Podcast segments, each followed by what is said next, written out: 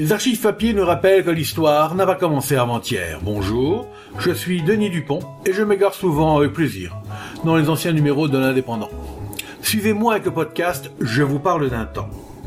Juin 1968. Cambriolage et folklore à Perpignan. 3000 escargots ont été volés.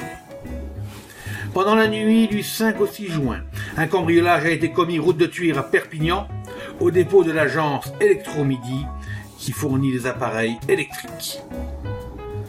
Pour pénétrer dans les lieux, les malfaiteurs ont brisé la serrure d'un portillon métallique à coups de pioche et de baramine.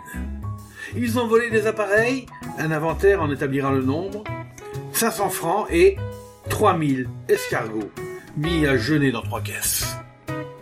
Les cambrioleurs amateurs de folklore catalan ont emporté les escargots en les entassant dans un sac qu'ils avaient vidé de son contenu, des débris de ferraille. Le gérant de l'agence a porté plainte à la gendarmerie de Perpignan et à la brigade de recherche a immédiatement entrepris l'enquête. Les voleurs n'auront peut-être pas le temps d'inviter à la cargolade leurs amis et connaissances. Toute une pègre hante la banlieue de Perpignan.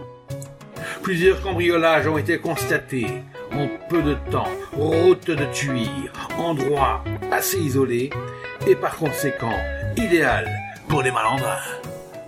C'était Je vous parle d'un temps, un podcast produit par l'Indépendant et proposé par Denis Dupont, à retrouver ici même chaque semaine.